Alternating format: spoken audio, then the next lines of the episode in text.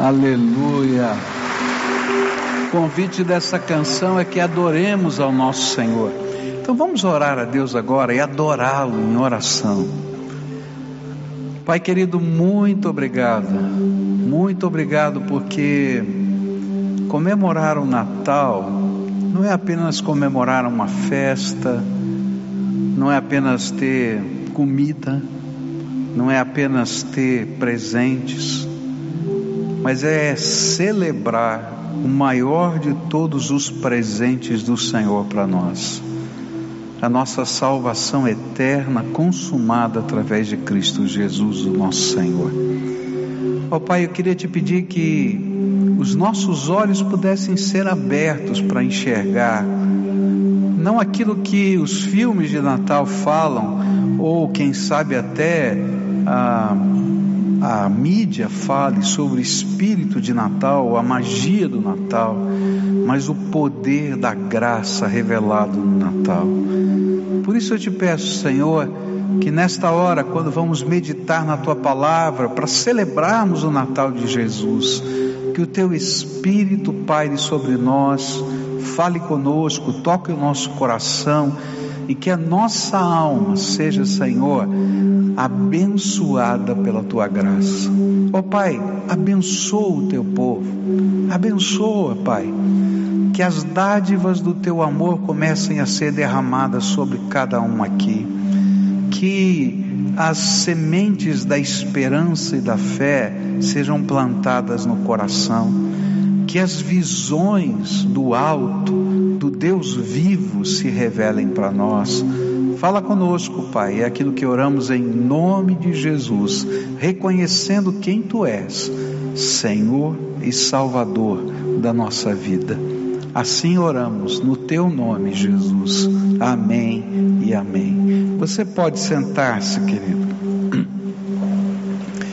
Queria meditar sobre o Natal a partir de João, capítulo 1, versículos de 1 a 5, onde a palavra do Senhor vai nos dizer assim: Evangelho de João, capítulo 1, versículos de 1 a 5. No princípio era aquele que é a palavra. Ele estava com Deus e era Deus. Ele estava com Deus no princípio e todas as coisas foram feitas por intermédio dele. Sem ele, nada do que existe teria sido feito. Nele estava a vida, e esta era a luz dos homens. A luz brilha nas trevas, e as trevas não a derrotaram. É interessante que os relatos que encontramos nos evangelhos, a respeito do Natal, eles começam na perspectiva de contar uma história. E então eles contam a respeito do nascimento de Jesus, começando com a anunciação, a anunciação de João Batista, a anunciação da, do, do, nascimento de Jesus, depois o recenseamento, a história de Belém e, e tantas outras coisas mais. Mas João começa contando uma história diferente. Não a história do tempo de Jesus, mas a história por trás da história. A história que estava lá no céu, que motivou que todas estas coisas acontecessem conforme lemos na história. É interessante que nós temos diferentes lembranças das, das histórias de Natal, não é verdade? Eu tenho lembranças boas e lembranças ruins. Eu acho que todo mundo tem lembranças boas e ruins, não é? Eu me lembro com muita saudade quando era garoto, quando o meu avô, por parte de mãe, não é, preparava a festa do Natal no quintal da casa dele. Ah, aquilo era maravilhoso. O Natal era maravilhoso e a preparação também porque ele construiu uma barraca no fundo do quintal, cobria todo o quintal, fazia uma mesa comprida de tábuas, não é? depois decorava tudo aquilo, e os primos começavam a chegar, minha avó fazia nhoque, não é? e a gente fazia guerra de farinha, nossa, era maravilhoso o Natal, não é? Começava com guerra de farinha. O interessante é que enquanto a avó estava lá na cozinha, ninguém brigava. Quando chegavam as mães, a minha, dos primos, então virava um brigueiro danado, né? Porque a gente já tinha feito muita guerra de farinha. Mas aquilo era uma festa tão gostosa. Mas eu tenho também lembranças ruins de Natal. Você também não tem lembranças ruins de Natal? Eu tenho. Eu me lembro de uma, de uma ocasião quando fomos visitar a minha avó por parte de pai, era noite do dia 24, e meu pai tinha um problema de família, né? Ele, a minha avó tinha sido mãe solteira e se casou com aquele que eu conheci como meu avô, não é? E eu não sabia dessa história. E havia lá alguns problemas de relacionamento. E nós chegamos para aquela, para aquela, para aquele dia e meu pai então passou para cumprimentá-la e tudo estava preparado para a festa do Natal. E a minha avó, por parte de pai, era muito, muito direta nas coisas, falava assim, sabe aquelas pessoas que falam diretamente assim?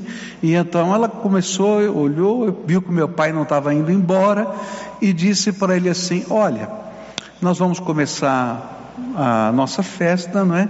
E nós não preparamos para vocês. Aí meu pai então se levantou, deu tchau, beijou todo mundo, entrou no carro, e eu não tinha entendido nada. Eu só me lembro do meu pai esmurrando a direção e chorando como eu nunca vi meu pai chorar. Todos nós temos lembranças boas e ruins da vida, não só do Natal. As histórias que estão na Bíblia, elas nos revelam coisas tremendas, não apenas de fatos que estão acontecendo e aconteceram, mas também de coisas que estão por trás dos fatos. Muitos anos depois eu fui descobrir por que meu pai chorou daquele jeito, porque eu não sabia nada dessa história daquela situação que havia acontecido no passado, da briga que ele tinha tido com aquele que eu conhecia como meu avô há muitos anos, de que ele tinha fugido de casa, tanta coisa que eu não sabia, que era segredo de família, porque havia uma história por trás da história. E tantas vezes existem histórias por trás das histórias. E eu queria contar para você a história que está por trás de toda a história do Natal. E essa história que está por trás de toda a história do Natal está revelada em, no Evangelho de João, no capítulo 1. E essa história vai tentar nos dizer quem é o bebê nascido na cidade de Belém. E é interessante porque ao longo dos tempos essa história que está por trás da história tem sido questionada por tanta gente e várias respostas fora da Bíblia têm sido dadas. Por exemplo, muita gente acredita que aquele bebê nascido em Belém, Jesus, nada mais era do que um grande sábio, e que as suas palavras eram apenas as palavras da inteligência humana. Outros acreditam, por exemplo, como os povos islâmicos, que Jesus é mais um profeta entre tantos profetas.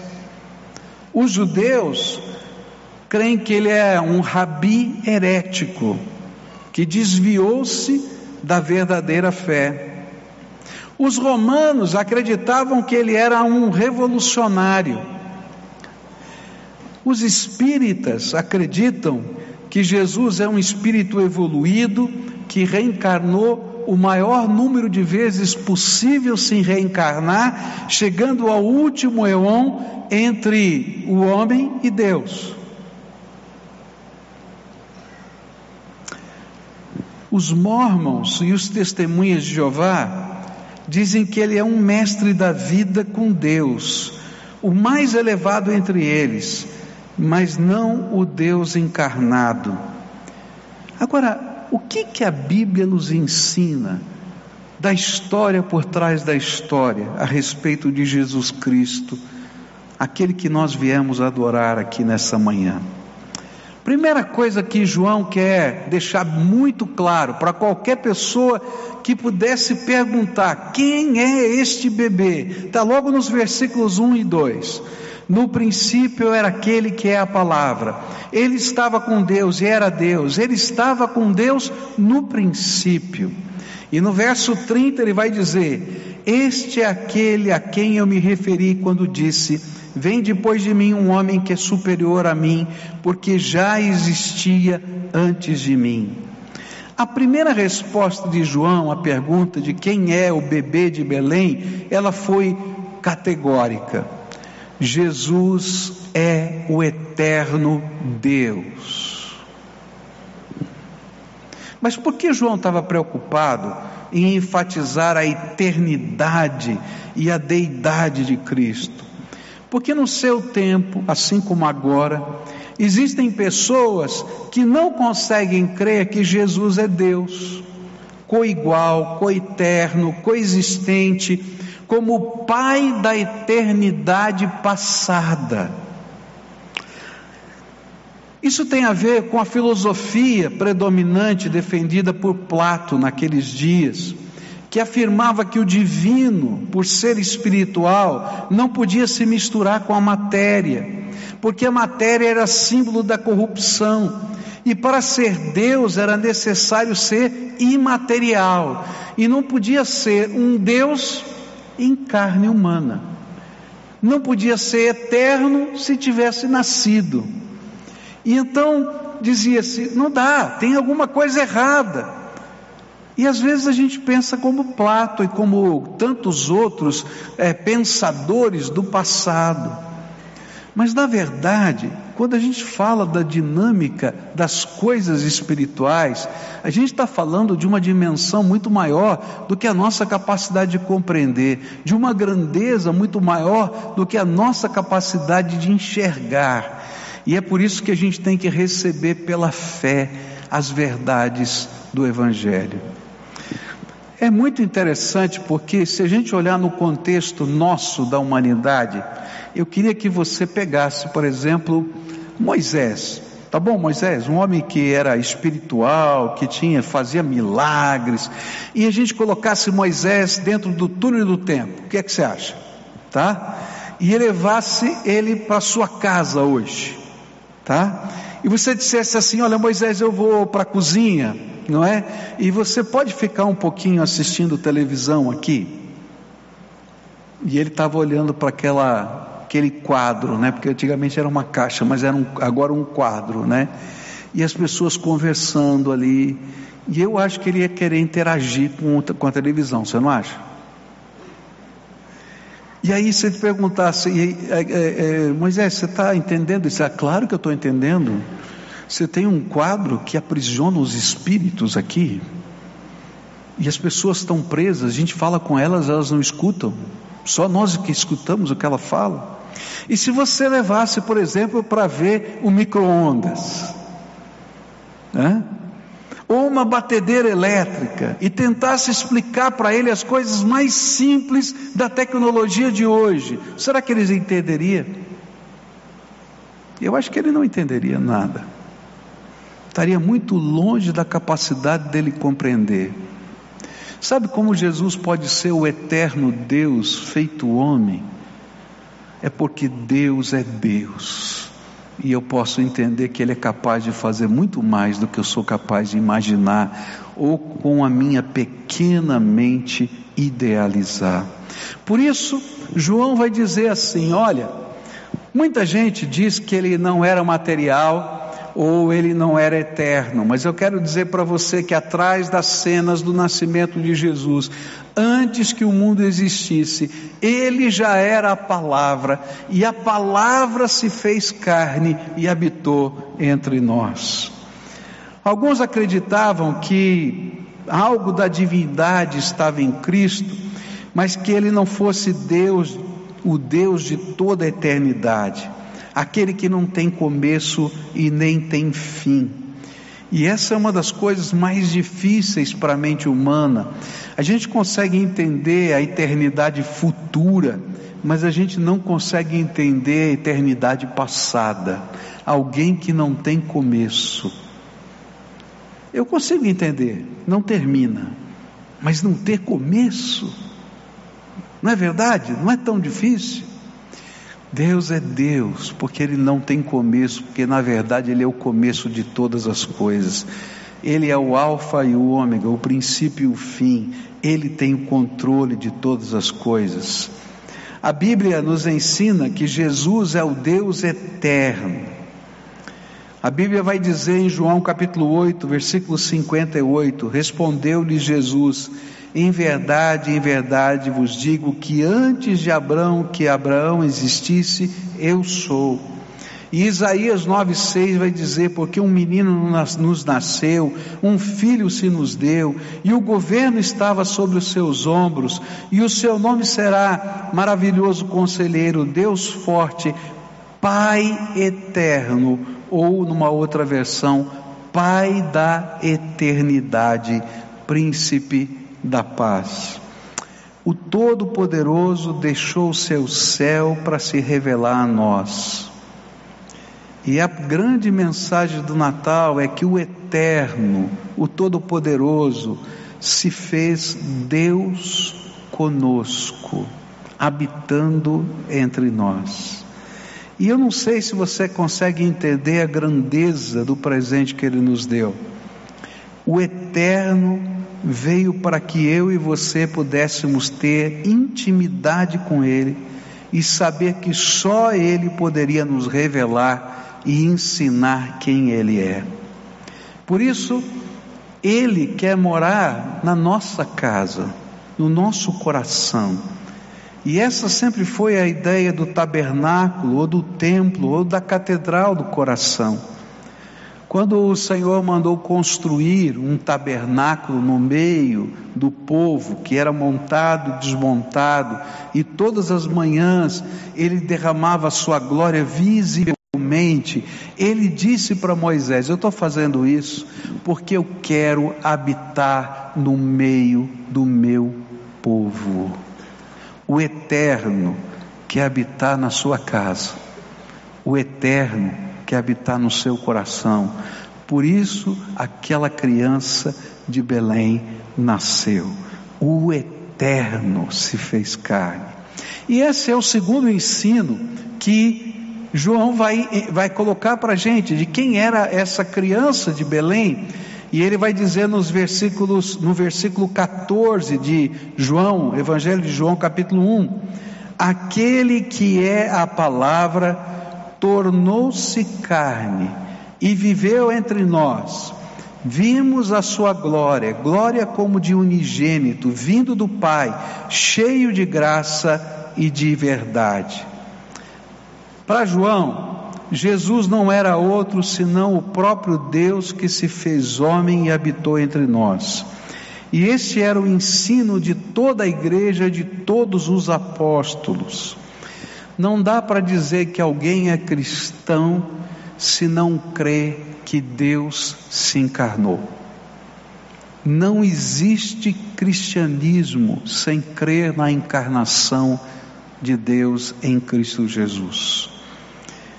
Eu posso ter até algum tipo de reunião religiosa ou até não religiosa, mas eu não posso me dizer cristão se eu não creio que Jesus é o Deus que se fez homem. Nós não estamos aqui porque a gente gosta de estar juntos, ainda que seja muito bom estar junto.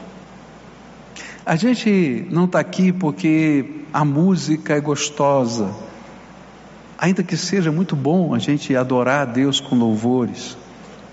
A gente não está aqui porque tem um, algum objetivo ministerial ou alguma missão que toca o nosso coração, ainda que seja muito bom a gente se sentir apaixonado pela obra que Deus quer realizar nessa terra. Porque talvez existissem sociedades semelhantes que pudessem fazer isso do ponto de vista humano. Eu vi até uma notícia semana de uma igreja sem Deus. Você viu também na televisão? Uma igreja sem Deus na Inglaterra, não é? eles cantam, levantam oferta, tem pregação, só que todos são ateus. Verdade.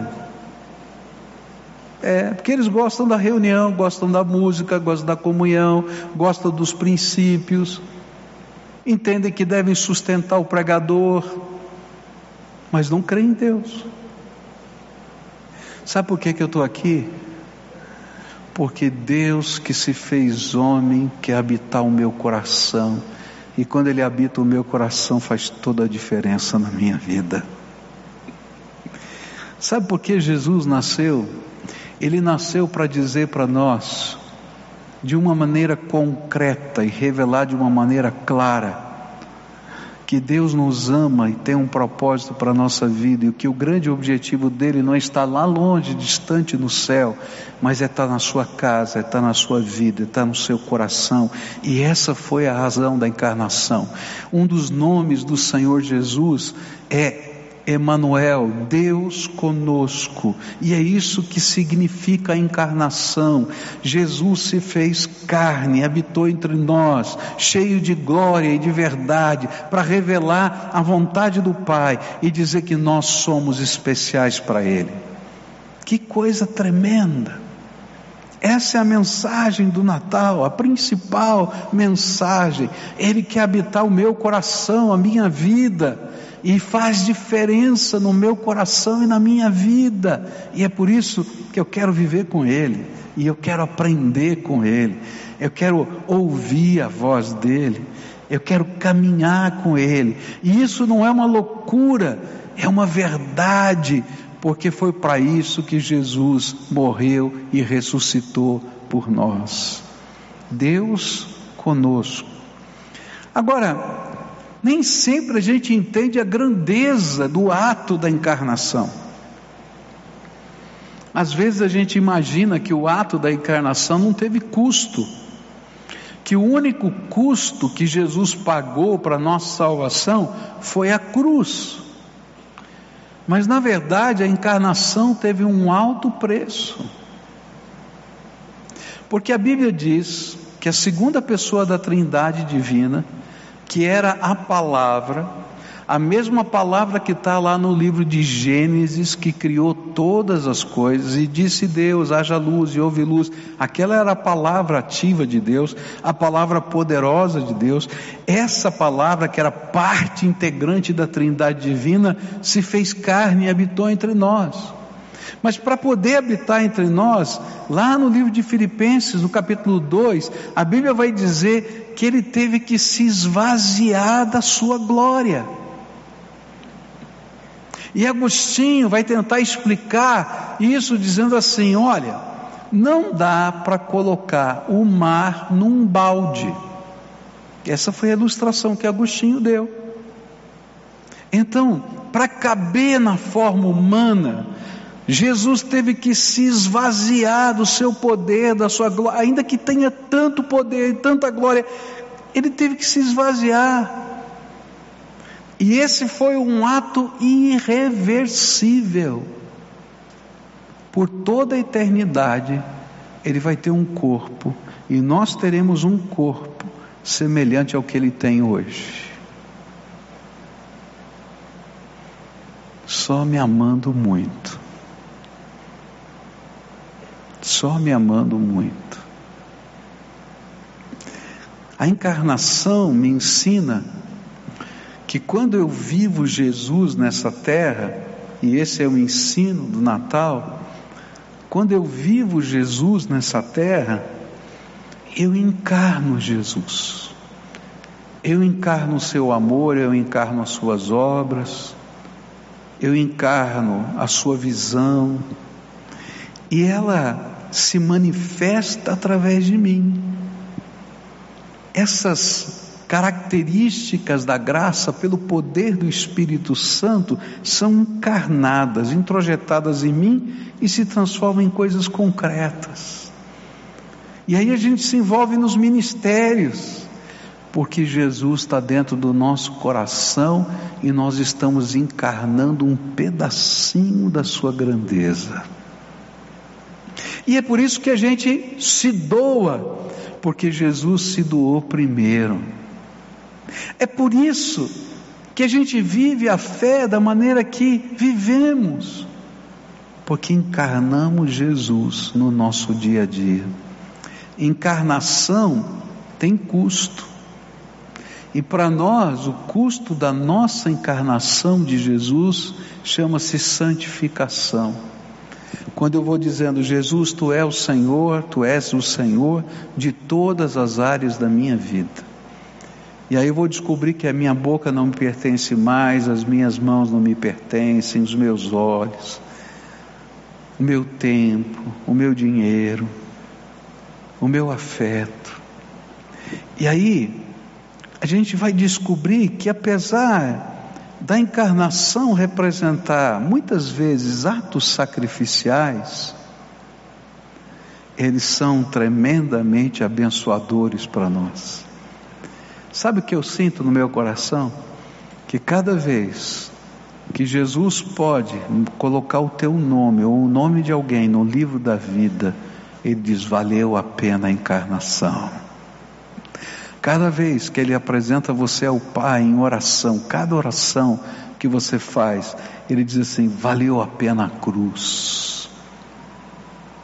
Porque toda encarnação tem sacrifício, mas toda encarnação tem privilégios.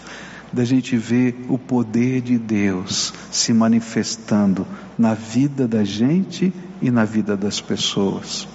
Por isso, João vai dizer: ó, é de carne, e é tão interessante porque naquele tempo existiam os docetistas que diziam assim: ok, tá, eu creio que Jesus é Deus, mas não creio que ele tenha encarnado.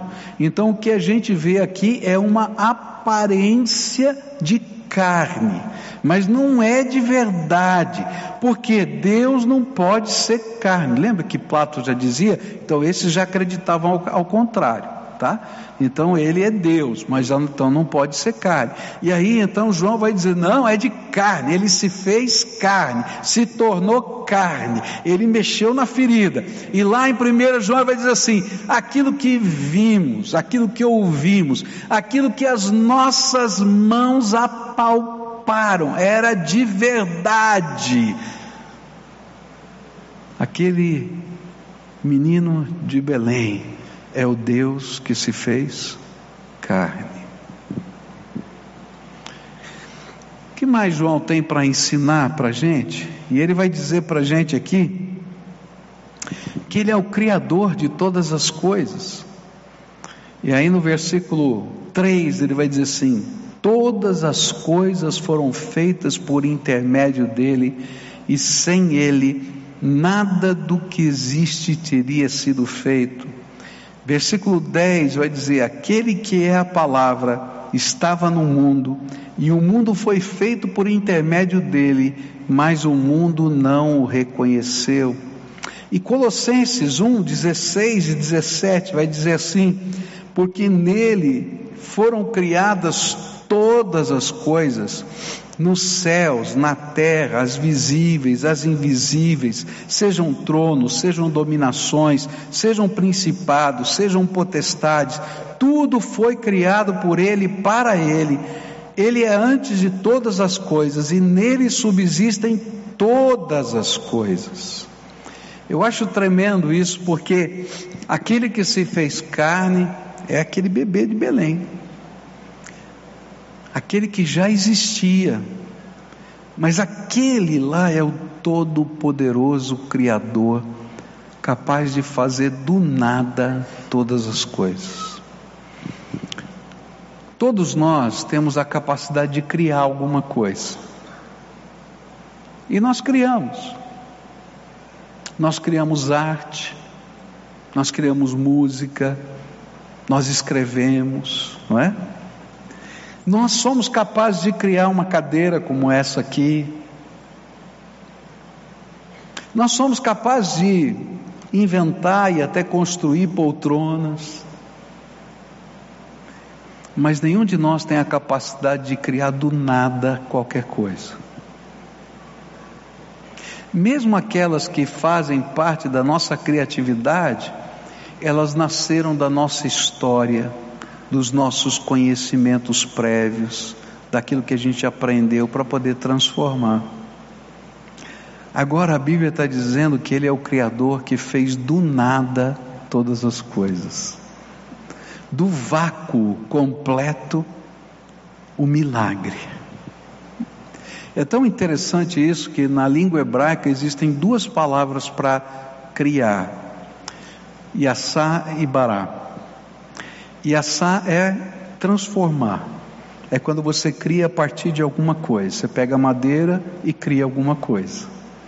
E o Bará é só para Deus. Só tem um sujeito, é Deus, que é capaz de criar do nada todas as coisas. E João está dizendo: antes que o mundo existisse, ele já existia. E aquele que já existia se fez carne. E aquele que se fez carne é tão poderoso que do nada criou todas as coisas. E aqui existem duas implicações que eu queria deixar para a gente concluir essa mensagem. A primeira implicação, se ele pode criar do nada todas as coisas, o que é impossível para ele? Quando a gente tem Jesus morando dentro da nossa vida, porque Ele veio para ser o Deus conosco que habita entre nós, e Ele faz isso agora através do Seu Espírito. Aquele que tem poder no céu e na terra, e Ele disse isso: todo o poder me foi dado no céu e na terra, todo o poder, é aquele que habita dentro de nós e dirige os nossos passos. Será que eu posso confiar nele? Será que ele sabe o que faz? Eu confesso que eu tenho um monte de pergunta para fazer que eu acho que às vezes eu fico em confusão. Mas quando eu lembro dessas verdades, eu me quedo outra vez aos pés dele para dizer: creiam que tu és o Cristo prometido que veio, Senhor dos céus e da terra, Criador de todas as coisas e eu me deponho aos teus pés. A segunda implicação dessa realidade é: o que você acha que o Criador vai fazer com a criação que não atende os seus objetivos, os seus propósitos e o rejeita?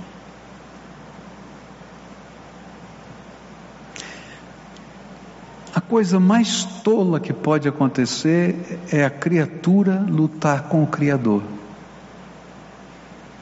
É loucura.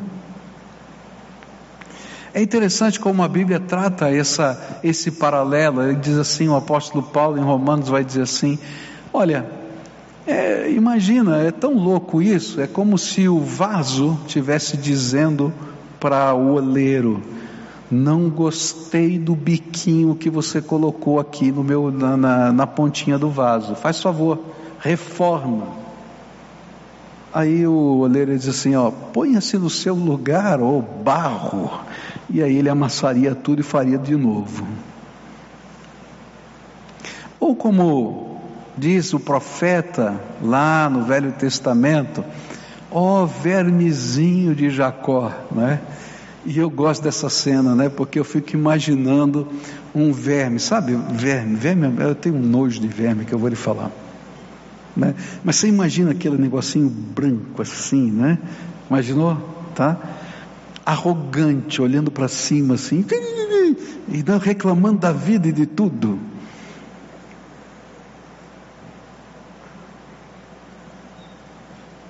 Quem é você, o verme? Né? Por isso a Bíblia vai dizer assim: que veio para o que era seu e os seus não receberam, mas a todos quantos os, o receberam, deu-lhes o poder de se tornarem filhos de Deus, herdeiros do reino. Verme coroado, verme transformado abençoado.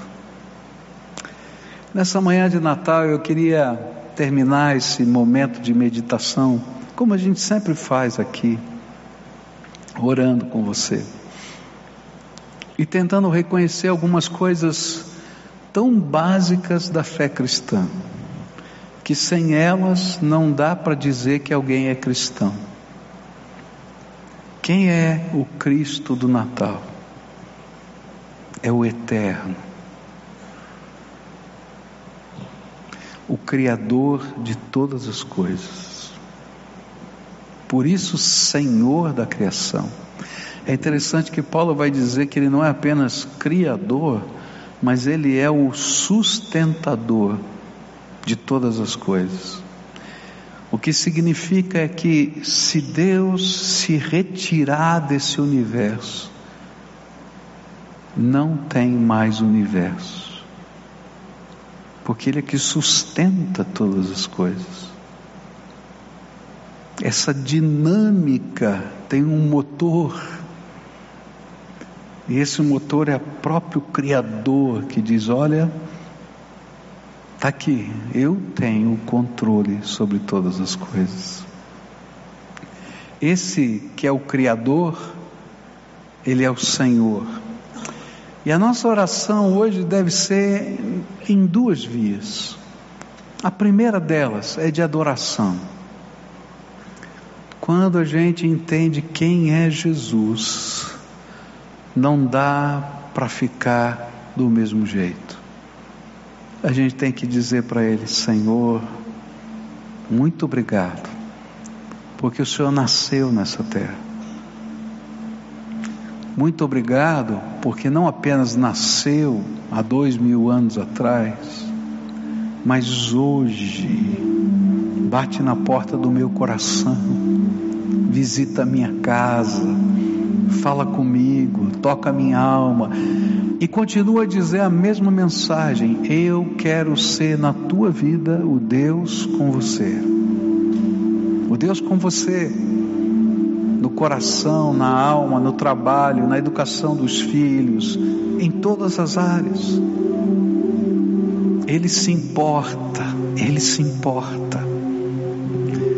A segunda oração é a da fé. Muitas coisas e muitas pessoas e muitas teorias vão passar por você e vão dizer para você: olha, tudo isso que estão falando é impossível segundo a lógica. Agora, pega um livro de ciências ou de medicina de 100 anos atrás e veja se aquilo que eles diziam que era impossível segundo a lógica 100 anos atrás continuam dizendo hoje. Simplesmente porque nós não temos a dimensão da grandeza de Deus. E nunca poderíamos entender nada a respeito dele se ele não se revelasse a nós. Por isso, ele se fez homem para habitar entre nós. Essa foi a razão da sua encarnação. E é por isso que é só pela fé que eu posso abraçar Jesus, o Cristo do Natal como meu Senhor e meu Salvador. Então, nessa manhã eu queria convidar todos vocês a ficarem em pé e a gente fazer essas duas orações. Olha para a tua vida. Primeira oração é adoração e louvor. Adora a Deus.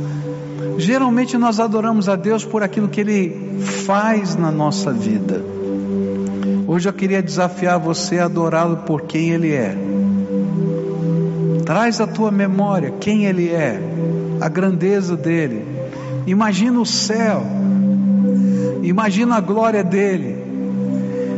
Eu fico pensando, por que será que os serafins, que são os anjos que estão bem ao lado de Deus, a Bíblia diz que eles têm seis asas, e eles usam duas delas só para cobrir o rosto. Tamanha é a glória de Deus que nem os anjos mais brilhantes do céu conseguem se aproximar dele sem cobrir o seu rosto. Que coisa tremenda! Adora Deus pela grandeza dele. Isaías, quando viu o trono do Senhor, ele não conseguiu descrever o trono do Senhor, ele simplesmente disse: a glória dele encheu todo o templo. Eu não sei o que ele queria dizer com isso. A glória dele encheu todo o templo. João vai tentar descrever o trono de Deus, do Deus que nós adoramos, e ele começa a descrever com coisas que parecem tão doidas, malucas. Ele diz assim: Olha, o céu de Deus foi coberto com uma abóbada de ouro transparente. Você já viu ouro transparente? Eu nunca vi ouro transparente, mas foi isso que ele falou. Ele não conseguiu achar palavras. Ele começou a descrever, disse: Olha, tinha um mar disso, daquilo, tinha aquilo outro. Eu acho assim que ele começou a tentar achar alguma palavra dentro do nosso universo para descrever a grandeza do Deus que está além do universo. Eu acho que ele não conseguiu fazer um bom trabalho. Quem conseguiria? Esse é o Deus que eu adoro hoje, que se fez carne e habitou entre nós. Agora, se você nunca foi capaz de adorá-lo assim, nem de entendê-lo assim, então hoje você tem que fazer uma oração de fé e dizer: Jesus, olha, é grande demais para mim. Mas se o Senhor quer morar na minha vida, na minha casa e no meu coração, vem logo que eu estou precisando. Que esse que é o eterno, o Deus que se fez homem, o Todo-Poderoso, Criador de todas as coisas, precisa morar no meu coração. Vamos morar juntos aqui? Querido Senhor, eu vim aqui para te adorar hoje nesse dia. Há tantas coisas que são tão maiores do que a minha capacidade de pensar. E que triste é quando a gente imagina que nós somos a medida de todas as coisas. Porque a vida vai nos ensinar muito rápido que a nossa medida é pequena demais. Mas eu te louvo porque tu és a medida de todas as coisas. Eu te louvo porque tu és o Senhor dos céus e da terra. Eu te louvo porque tu és o Criador. Te louvo porque tu és eterno. Te louvo pela tua bondade. Te, dou, te louvo, Senhor, pela tua graça que é acumulada, graça sobre graça, dia após dia na minha vida. Te louvo, Senhor, te louvo pelos atos, mas acima de tudo por quem tu és. Recebe o meu louvor e o louvor de tantos que vieram aqui nessa manhã para te glorificar nessa manhã que celebramos o Natal. Recebe, Pai, como fosse o ouro, o incenso e a mirra dos magos colocados aos teus pés, como a canção dos anjos, como a adoração dos pastores, como o olhar estupefato de Maria que guardava todas as coisas no seu coração. Recebem louvor. Mas, Senhor, há algumas pessoas aqui nesta manhã estão precisando experimentar algo do Senhor. Eu não vou te pedir para o Senhor mandar uma estrela, porque eles já estão na tua presença. Eu não estou te pedindo que anjos anunciadores cheguem até ele, eles, porque a tua palavra já está anunciada. Mas eu vou te pedir algo muito maior. Visita o coração deles agora, de uma maneira, Senhor, como nunca sentiram que da cabeça aos pés o poder do teu Espírito Santo se revele neles. Que eles sintam a presença do Senhor, que eles ouçam a voz do teu Espírito, e que nessa hora, como aconteceu com aqueles que te viram, eles possam te ver e cair com a boca no pó e dizer: Tu és o Cristo, o Filho do Deus vivo, e eu te adoro. Nessa hora, Senhor, abençoa, abençoa, abençoa. Vai com eles, Senhor, no coração. Vai para casa, vai para a família, vai para o trabalho, vai, Senhor, para onde eles estiverem, para que a vida deles seja repleta da graça do Senhor. Fica com eles, Pai, e abençoa, em nome de Jesus eu oro. Amém e amém. Amém, queridos. Se você hoje está sentindo essa presença de Deus no seu coração, esse toque do Espírito, quando terminar esse culto, vai ali do lado da livraria, tem um lugar chamado Ponto de Encontro. Duas coisas eu vou pedir para você. Se você não tem uma Bíblia que você entenda, vai lá e diga assim: Eu vim buscar a minha Bíblia, é um presente de Natal para você. Leva lá e começa a ler os Evangelhos. Conhece esse Jesus que está revelado nas Escrituras.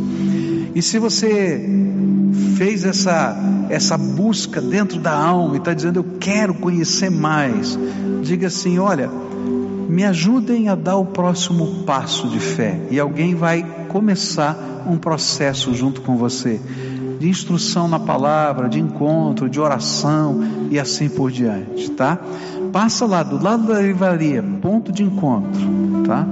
É o ponto de encontro entre a gente e o começo de uma jornada de fé na sua vida e no seu coração. Dá a mão para quem está perto de você nessa manhã de Natal. Fecha o corredor aí, a gente já vai terminar o culto.